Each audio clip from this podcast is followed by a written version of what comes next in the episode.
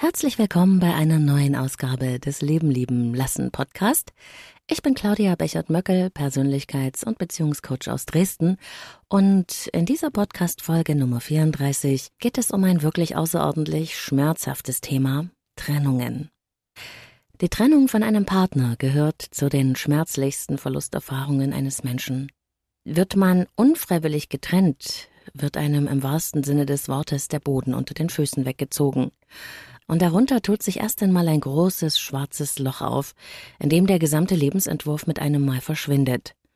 Und dazu kommen auch meistens noch überwältigende Gefühle von Einsamkeit, Verlorensein, Hilflosigkeit, auch Angst und Wut und manchmal auch der unbedingte Wunsch, den Partner zurückzubekommen. Es kann sein, dass du dafür sogar bereit bist, Dinge zu tun, die deine eigenen Grenzen und deine Würde verletzen. Diese Folge ist ähm, ein sehr persönlicher Podcast, denn ich weiß nicht nur aus Büchern, was es bedeutet, wenn das Leben auf diese Weise mit einem Mal zerfällt. Ich habe das selbst erlebt. Ich weiß, wie es sich anfühlt, nicht nur in der Theorie.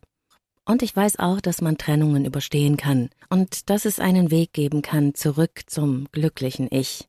Ganz ehrlich gesagt war es diese schlimme Verlusterfahrung meiner Trennung und deren Verarbeitung, die den Samen dafür gelegt hat, dass ich mich in meiner Arbeit genau auf die Themen Persönlichkeit und Beziehung spezialisiert habe. Und natürlich wünsche ich dir, dass du so eine Trennungserfahrung nie machen musst. Aber wenn doch, dann kann ich dir eins versprechen. Wenn ich es schaffen konnte, dann kannst du es auch. Ich möchte mit dieser Podcast-Folge über schmerzhafte Trennungserfahrungen und den Weg zurück zum Ich allen Menschen Mut machen, die eine Trennung überstehen müssen. Ihr seid nicht allein. Leben, lieben, lassen. Der Podcast zum Thema Persönlichkeit, Beziehung und Selbstliebe. Von und mit Claudia Bechert-Möckel. Ostern 2020. Es ist ein Ostern wie noch nie. Wegen der Ausgangsbeschränkungen sitze ich mit meiner Familie wie alle anderen zu Hause, ohne Besuche bei der Familie oder bei Freunden. Wir machen das Beste daraus und genießen zusammen die Ruhe und sind dankbar, dass wir ein Stückchen Grün, also einen Garten an unserem Haus haben. Ein Klient ruft an, mitten in diese Ruhe hinein. Er klingt verzweifelt. Seine Frau hat sich von ihm getrennt. Vor ein paar Minuten erst hat sie ihm eröffnet, dass es keinen Weg zurück mehr geben wird, dass da keine Liebe mehr ist, dass sie nicht mehr will. Er ist vollkommen außer sich am Telefon. Mit dem Fahrrad ist er in seiner ersten Verzweiflung in den Wald gefahren und dort vollkommen zusammengebrochen. Warum? Ich verstehe das nicht, schreit er weinend ins Telefon. Ich nehme mir die Zeit, denn ich weiß sehr gut, was gerade passiert. Und ich weiß, dass nichts und niemand ihm jetzt helfen kann. Ich kann einfach nur da sein und den Raum halten. Dieser Klient war mit seiner Frau bei mir in der Paarberatung gewesen. Ein Paar Mitte 30, zwei kleine Kinder. Zwei sehr angenehme Menschen wirklich. Und eigentlich passten sie gut zusammen. Sie hatten aber ihre Zuneigung unter dem Alltagsstress, vielen ungeklärten Problemen und vielen Auseinandersetzungen ohne wirkliche Lösung verloren. Von außen betrachtet hätte man annehmen können, die beiden seien ein perfektes Paar. Sie funktionierten hervorragend miteinander. Doch auf den zweiten Blick, wenn man etwas tiefer schaute, sah man die Kluft, die über die Jahre zwischen den beiden entstanden war, in emotionaler Hinsicht. Und am Anfang unserer Zusammenarbeit sah es auch tatsächlich so aus, als ob die beiden wieder zusammenfinden würden. Aber dann wurde deutlich, dass unter diesem ganzen Schuttberg von Verletzungen, von Kränkungen, von ungelösten Konflikten die Liebe zumindest von ihrer Seite aus gestorben war. Ich kenne diese Situation nur zu gut. Heute bin ich längst wieder verheiratet und zwar wirklich glücklich. Dabei hätte ich mir vor 13 Jahren nicht vorstellen können, dass ich jemals wieder froh werden könnte in einer Beziehung. Es war ebenfalls Ostern, als mit einem großen Ratsch mein Herz zerriss und der Boden unter mir mit einem Mal zerbrach. Als ich in ein Loch fiel, von dem ich nicht wusste, wann ich aufschlagen würde und aufhören würde, immer tiefer hinabzufallen. Vielleicht scheint dir das etwas zu theatralisch, das kann ich sehr gut verstehen. Aber was es wirklich bedeutet, eine Trennung zu überstehen, das können nur Menschen verstehen, die das selbst erlebt haben, denn es ist traumatisch. Von einem auf den anderen Moment verschwindet nicht nur der Mensch, mit dem man gute und schlechte Zeiten erlebt hat und mit dem man sich gerade deshalb sehr verbunden fühlt. Auch dein Lebensentwurf, die Vorstellung davon, wie dein Leben aussehen soll, deine Zukunft sein wird, stürzt mit dir in den namenlosen Abgrund. Dazu ist auch dein Selbstwertgefühl mit einem Mal verschwunden. Schließlich bist du ja verlassen worden, und das ist der Beweis, dass mit dir etwas nicht stimmt, nicht okay ist. So fühlt sich das an. Dass das nicht wahr ist, kann man in der ersten Phase der Trennungserfahrung noch nicht erkennen. Es fühlt sich so an, als fällt man mit einem Mal aus der Normalität in einen Schmerz hinein, der nie wieder aufhören wird. Und die erste Phase dieses Schmerzes ist ein Nicht wahrhaben wollen. Du kannst einfach nicht begreifen, dass es das jetzt gewesen ist. Viele Jahre war ich mit dem Mann zusammen, mit dem ich verheiratet war und mit dem ich ein Kind hatte. Ja, unsere Beziehung war nicht immer ganz einfach, manchmal war sie sogar sehr anstrengend, wir haben uns wirklich nichts geschenkt. Aber wir waren eine Familie und wir hatten auch sehr gute Zeiten miteinander und wir sind aneinander gewachsen. Wir waren gerne Eltern und wir waren stolz auf unser Haus am See. Es war okay, nicht perfekt, aber gibt es das überhaupt? Nie wäre ich auf die Idee gekommen, mich zu trennen, obwohl ich heute eingestehen muss, dass ich in dieser Beziehung vieles von dem, was mir sehr wichtig ist, gar nicht leben konnte. Aber aufzugeben, das wäre mir nie in den Sinn gekommen. Nicht etwa, weil ich der bessere Mensch gewesen wäre, sondern weil Aufgeben nicht in meinem Repertoire war. Ich hatte mich schließlich für diese Beziehung entschieden, ich hätte nicht hinwerfen können. Du siehst also schon, ich neige dazu, sehr lange, manchmal überlange an Dingen festzuhalten. Auch da kann man zu viel vom Guten machen. Habe ich ihn geliebt? Ja, ich denke ja, obwohl ich manchmal sicher geschickt verhindert habe, dass mein Mann das auch merken konnte. Wir beide waren in dieser Beziehung nicht immer an der besten Ausgabe von uns selbst. Heute weiß ich, dass an unserer Beziehungsbalance und vor allem an unseren Konfliktlösestrategien manches so gar nicht stimmte. Ich war die, die die Zügel in der Hand hatte, die alles organisierte, die für alles verantwortlich war. Das war anstrengend, aber ich gab auch nicht gerne die Kontrolle aus der Hand.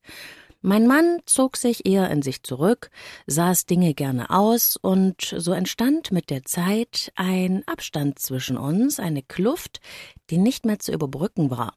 Auch das war auf den ersten Blick nicht zu sehen. Während wir an der Oberfläche hervorragend funktionierten, wurde unterm Radar, so nenne ich das gerne, der emotionale Abstand zwischen uns so groß, dass da Platz für jemand anders wurde. Mein äh, damaliger Mann hatte schon ein halbes Jahr eine Affäre, als ich es herausfand und ihn damit konfrontierte. Mitte 20 war seine Freundin, ich knapp über 40. Es war echt brutal. Diese Beziehung war sein Ausweg aus dem Gefühl festzustecken in seinem eigenen Leben. So sehe ich das heute. Damals aber war diese Außenbeziehung ein einziger Angriff auf alles, was wir unser Leben nannten. Was darauf dann folgte, war ein Desaster, ein Hin und Her der Gefühle, der Entscheidungen, der Schuldzuweisungen, der Kränkungen und Verletzungen. Ja, ich habe gebettelt, ich habe geweint, ich habe beschuldigt, ich habe alles versucht, um diese Beziehung zu retten. Alleine funktioniert es aber nicht, und am Ende gab es kein Zurück mehr. Er ging die Treppe hinunter und verschwand. Wenn eine Beziehung zerbricht, ist es so, als würde jemand sterben. Man will es am Anfang nicht wahrhaben, man kann es einfach nicht begreifen. Das ist die erste Phase des Trennungserlebens, eines ganzen Prozesses, den man nach und nach zu bewältigen hat. Du wachst morgens auf und denkst, so darf es nicht sein, es ist falsch. Und dann spürst du, doch, so ist es. Es gibt kein Wir mehr. Der Schmerz ist einfach überwältigend und erscheint endlos zu sein. Immer wieder neu muss man diese knallharte Realität erfahren, bis man es irgendwann realisiert und dann auch akzeptiert. Herz und Verstand, so erkläre ich es meinen Klienten gerne, haben da ganz einfach ein unterschiedliches Tempo. Während dein Verstand relativ schnell aus dem Drama aussteigt und klar erkennt, was passiert ist, hinkt dein dummes Herz hinterher. Es ist nicht bereit, die Verbindung zwischen dir und deinem Beziehungspartner zu kappen. Dein Herz hängt sich an Gefühle, gemeinsame Erfahrungen, an all das, was euch verbindet, und es weigert sich anfangs das Prinzip Hoffnung loszulassen. Das alles, während dein Verstand dir wahrscheinlicherweise schon aufträgt, die Steuerklasse zu ändern. All dieses widersprüchliche Verhalten ist ganz normal. Ich habe in meiner Praxis schon viele Menschen in Trennungssituationen in sich zusammensacken sehen, mit dem aberwitzigen Glauben daran, dass doch alles wieder gut werden würde, wenn der oder die Partnerin nur verstehen würde, dass man sie oder ihn doch so sehr liebt und von nun an alles anders machen würde.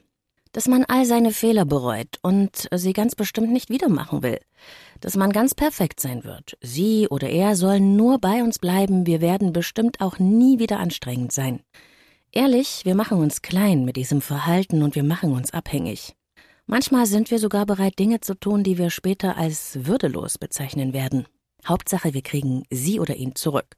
Darum dreht sich anfangs alles.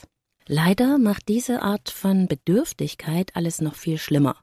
Denn wir machen da jemanden zu unserer Priorität, für den wir keine Option mehr sind. Und dieses Klammern macht uns für den Beziehungspartner noch uninteressanter. Stell's dir ungefähr so vor, wenn jemand sich verliebt, dann wird für diesen Menschen plötzlich alles hell und freundlich in seinem Leben.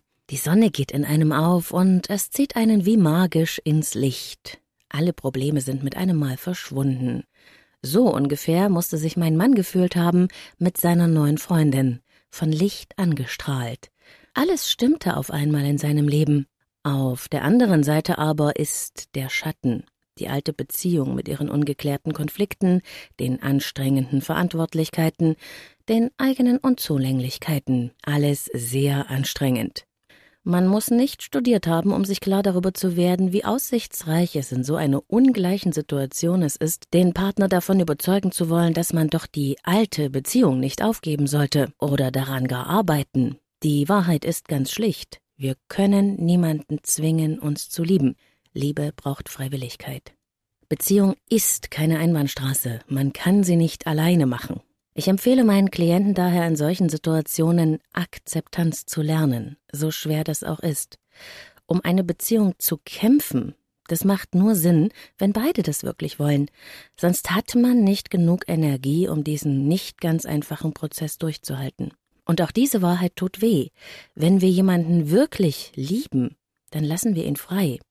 Unfreiwillige Trennungserfahrungen zwingen uns gerade, das zu akzeptieren und das Loslassen auf die harte Tour zu lernen. Wir haben ehrlich gesagt gar keine andere Chance, wenn wir wieder heil werden wollen. Und es hat trotz allem Schmerzes auch etwas mit Respekt zu tun. Denn der andere ist zwar mit uns in einer Beziehung, aber er ist auch ein Mensch für sich.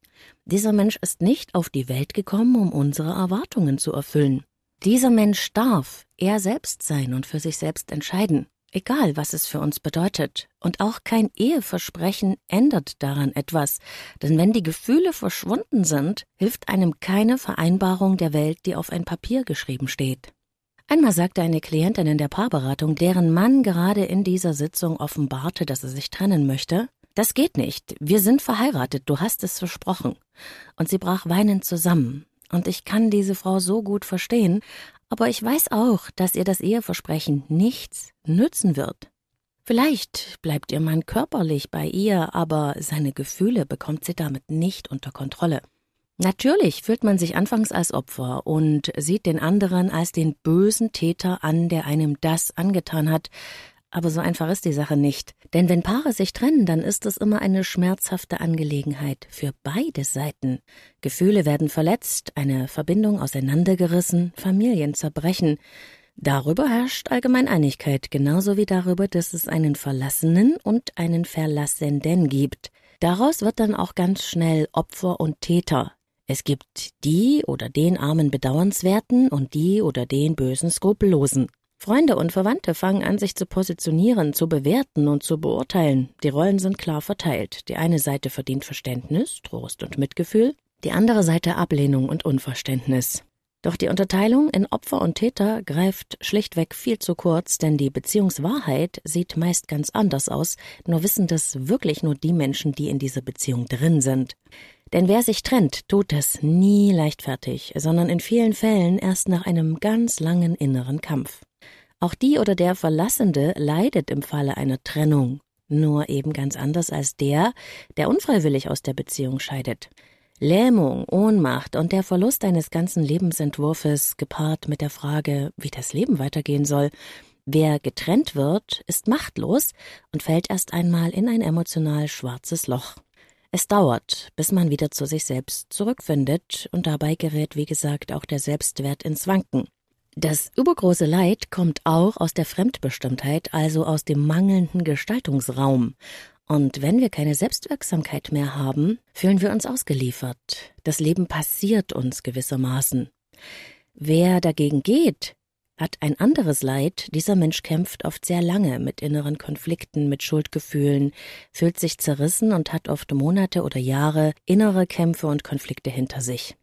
Der Trennungsschmerz beginnt beim Verlassenden schon lange vor der eigentlichen Trennung, gepaart mit Resignation, Traurigkeit, Hoffnungslosigkeit.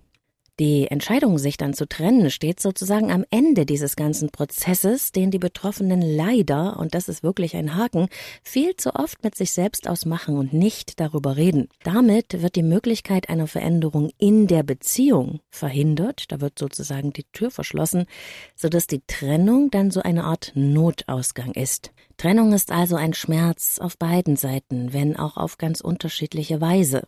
Und so schrecklich sie auch ist, es gibt immer eine Vorgeschichte, an der beide Beziehungspartner beteiligt sind, wenn auch nicht absichtlich. Natürlich entscheidet sich der eine zu gehen, und das ist ein persönlicher Entschluss. Aber was diesen Menschen dazu gebracht hat, liegt in der Beziehung, und daran sind beide beteiligt. Beziehung bedeutet Wechselwirkung. Beide haben einen Anteil ob sie das für sich annehmen können oder nicht.